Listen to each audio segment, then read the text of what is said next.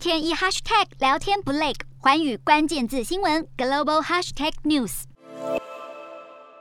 二十八号，俄罗斯军方自行告捷，声称除了已经遭到亲俄民兵控制的顿内茨克、卢甘斯克，还有遭到兼并的克里米亚，还已经拿下了乌克兰境内欧洲规模最大的扎波罗杰核电厂。还不忘强调，核电厂还是正常的运作当中。不过，这个消息遭到了乌克兰国营的核能公司否认。乌俄不止交火，双方也没少打口水战。因为在俄军频频夸耀战绩的同时，却传出俄罗斯大兵向乌克兰警方求助。二十七号，乌克兰记者在推特爆料，有两名身穿军服的俄罗斯士兵开坦克进入乌克兰哈尔科夫州的一座城市，却因为燃料用光了而熄火。两人不知道该怎么办，竟然跑去当地的警察局问问能不能提供汽油。不过，也有许多网友表示，这样公开战俘的身份并不厚道，毕竟他们也不想要这场战争。更有网络留言指出，许多的俄军以为他们只是要参加军事演习，或是前往乌东分离主义分子控制的地区，没想到最后却演变成全面入侵乌克兰。既然俄罗斯总统普丁宣称乌俄是同文同种的兄弟，乌克兰官员也不忘对俄罗斯民众采取谈心攻势、温情喊话，希望能够进一步形成舆论压力，倒逼普丁停战。